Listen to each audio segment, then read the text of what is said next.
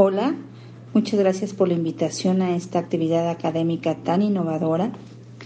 Tener conciencia de que el personal de salud que labora en el área de urgencias está expuesto a un nivel de estrés tendrá repercusiones físicas y emocionales a mediano y largo plazo, desarrollando así un síndrome de burnout. Por lo que el día de hoy nuestro tema a tratar será resiliencia en el servicio de urgencias.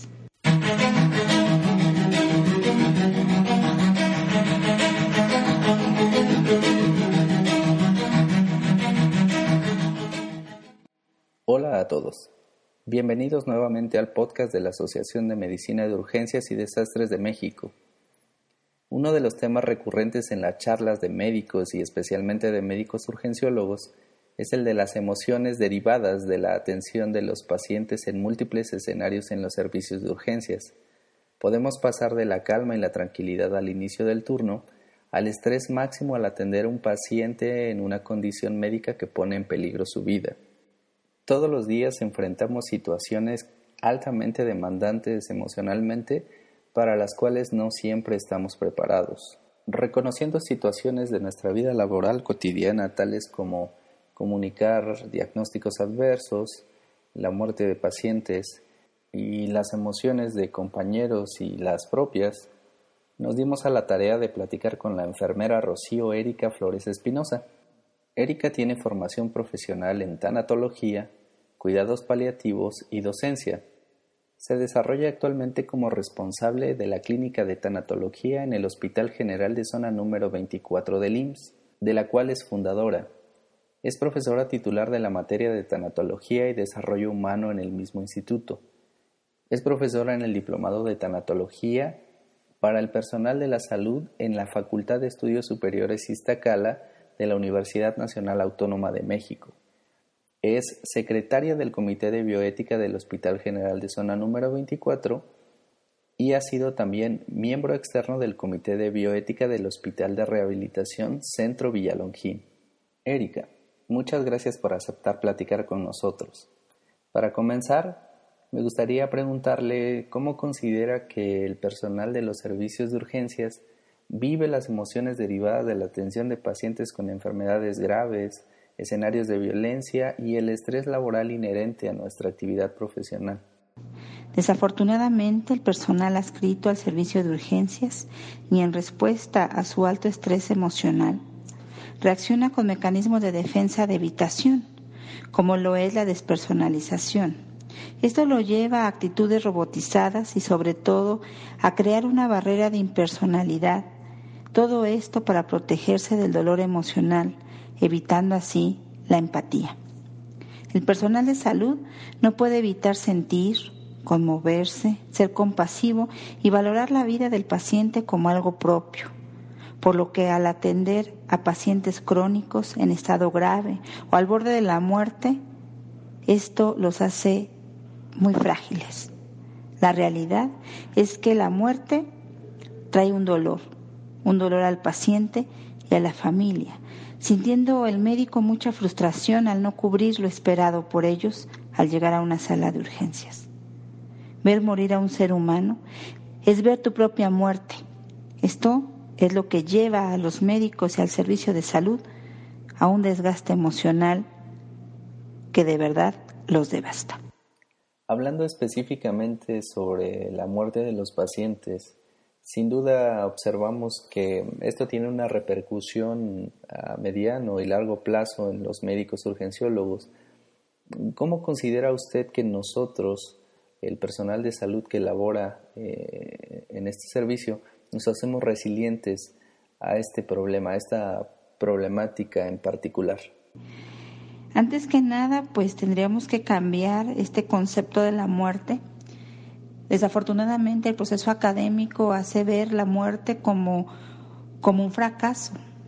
Hoy tenemos que saber que la lucha contra la muerte la tenemos perdida y que nosotros al aplicar nuestro conocimiento tratamos de hacer todo y más allá de lo que ustedes pueden, pero si tenemos un cuerpo con órganos vitales desgastados, finalmente Él es el que nos va a marcar ese final. Los seres humanos llegamos a un fin cuando nuestro cuerpo se ha cansado y ahí no tiene control el médico, ni la enfermera, ni que no haya los insumos suficientes o el material o la tecnología apropiada. Aún con la tecnología, aún con el personal de salud adecuado, si el cuerpo ya está en un proceso de desgaste, será muy difícil poder apoyar a ese paciente que llega a una sala de urgencias en un estado crítico. Tendríamos que saber que la muerte es liberadora para el que está viviendo este proceso de crisis y este proceso de enfermedad y para aquel familiar que está viendo sufrir, entrar y reingresar a su paciente a una sala de urgencias. La muerte no es algo que a nosotros nos haga ser menos o que quite valor y evaluación a nuestro proceso académico, a nuestro proceso profesional. Al contrario, creo que si nosotros permitimos ser parte del proceso de la muerte, nosotros tendríamos eh, mayor atención a, este proceso tan, tan significativo como lo es la empatía y el proceso de, de la atención al final de la vida. Si ustedes como médicos de urgencias o personal de salud adscrito al servicio de urgencias dan todas las oportunidades para que los deudos o los familiares puedan tocar a su paciente, despedirse de su paciente, Ustedes valorarán y además serán pieza clave para favorecer duelos sanos, donde ellos puedan cerciorarse que se hizo lo suficiente y que pueden despedirse de ese ser querido que para ellos es tan importante y no solo ver un proceso médico despersonalizado donde no podamos aportar nosotros el personal de salud. A veces el apoyo es post-mortem y un apoyo y una atención es el permitirle acercarse a sus familiares para poderle dar ese agradecimiento y ese abrazo, ese último abrazo. Creo que eso nos ayudaría mucho a ser resilientes porque en base a eso le vamos dando un sentido positivo a nuestro actuar, aun cuando estamos en este proceso de la terminalidad o del final de la vida.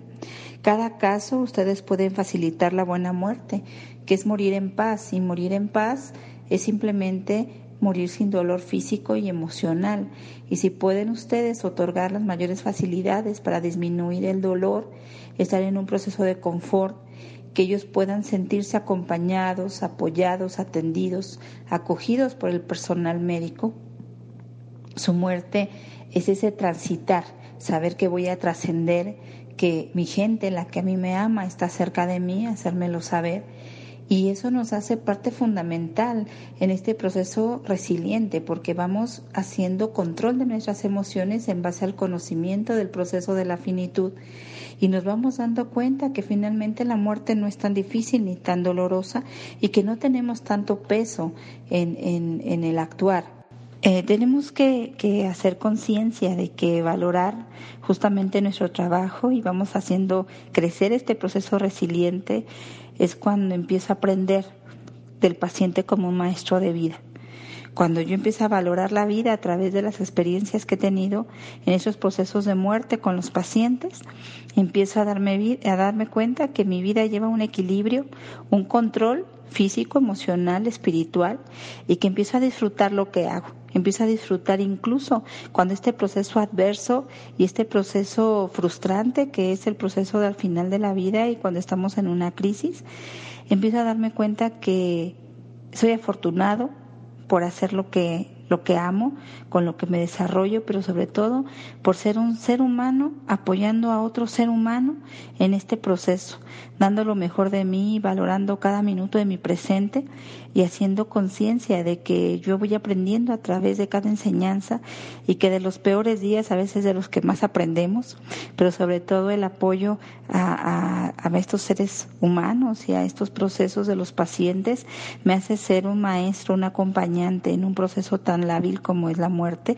y eso me, hace ser eh, mucho más fuerte, ya con un control de emociones también mucho más fuerte porque voy entendiendo la realidad del proceso y, este proceso frustrante o de culpabilidad va disminuyendo. Por lo tanto, hacer conciencia de nuestra propia finitud es la mayor de las enseñanzas, porque nosotros tenemos que hacer redes de apoyo como seres humanos, aún dedicarnos al personal de la salud y conduciéndonos de la mejor manera para tener todo en paz y todo al día, ¿no? Y así sumar en este proceso Sobre todo yo, la mejor parte o el mejor mecanismo de defensa es siempre estar abierto, abierto al aprendizaje y sobre todo saber que sigo siendo humano, que sigo sintiendo y que a lo mejor un abrazo o un apretón de manos o darle o proporcionarle lo mejor de mí es lo que va a hacer la diferencia.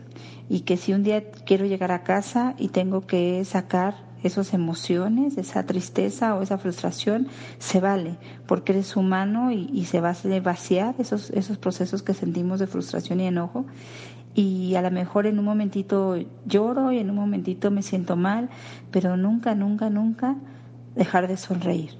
Nunca, nunca, nunca saber que nosotros estamos para el servicio del otro y sobre todo que probablemente no voy a poder cubrir todas sus necesidades, pero sí voy a dar lo mejor de mí y eso los pacientes lo notan y sobre todo al final de la vida.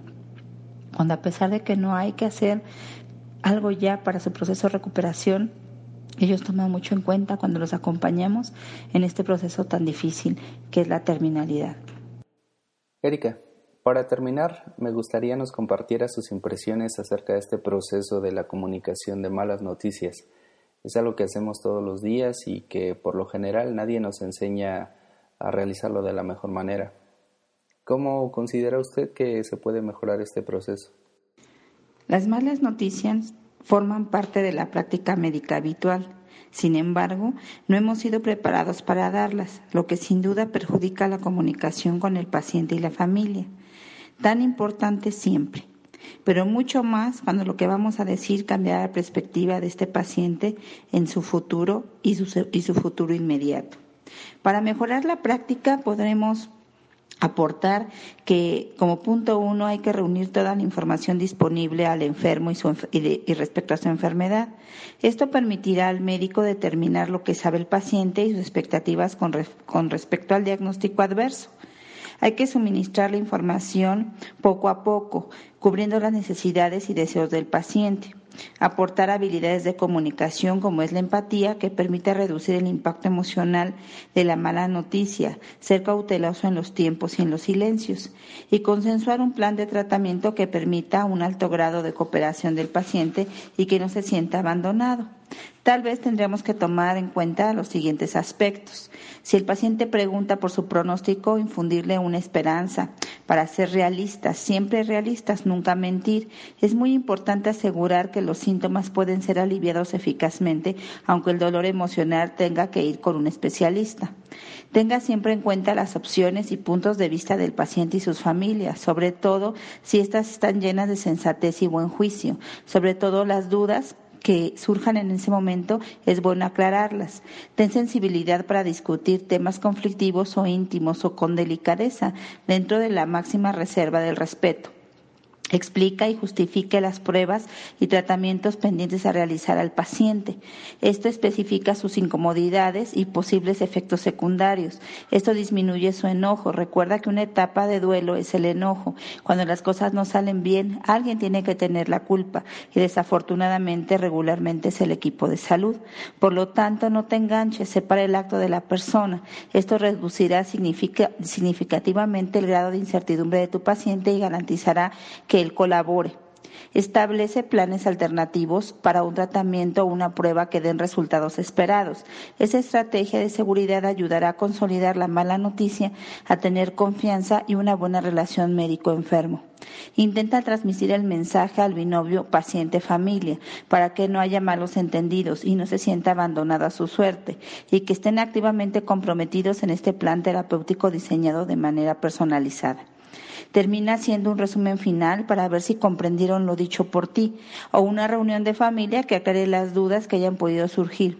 Yo sé que en el servicio de urgencias es muy difícil tener tiempo, buscar un lugar adecuado o probablemente incluso tengan que tener toma de decisiones rápidas. Con respecto a esto, es importante que tú des toda la información clara y veraz para que sea un proceso ético para el final de la vida reflexiona que la comunicación de las malas noticias es un asunto difícil e incómodo, sobre todo para ustedes médicos. Existe hoy evidencia que la utilización de un enfoque humanístico con un protocolo ya se hace hoy como el protocolo de Bookman un aprendizaje en habilidades de comunicación. Esto mejora significativamente la tarea y da resultados positivos, dando un binomio paciente y familia en entera confianza para que a ti como personal de salud te den esa oportunidad de ser parte de ese mal momento. Recuerda que las malas noticias lo que recuerdan es el cómo me lo dijeron, en el lugar en que estamos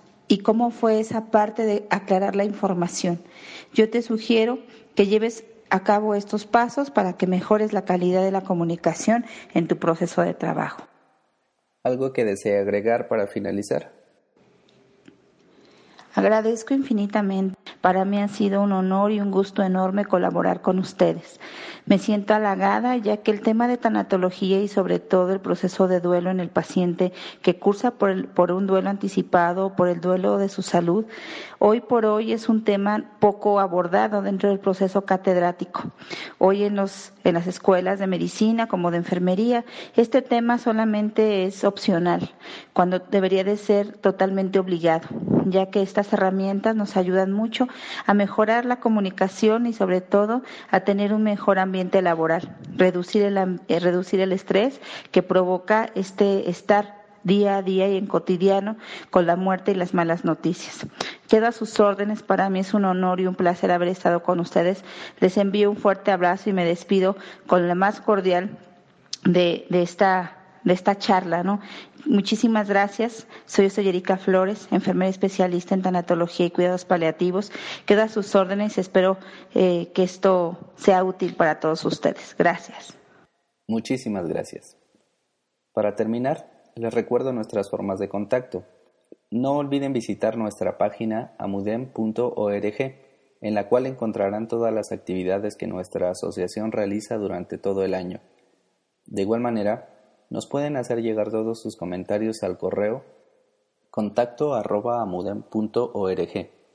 Visiten nuestras redes sociales en Facebook, Amudem Medicina de Urgencias y en Twitter, arroba Amudem. Por ahora ha sido todo. Nos escuchamos en el próximo episodio. Hasta entonces.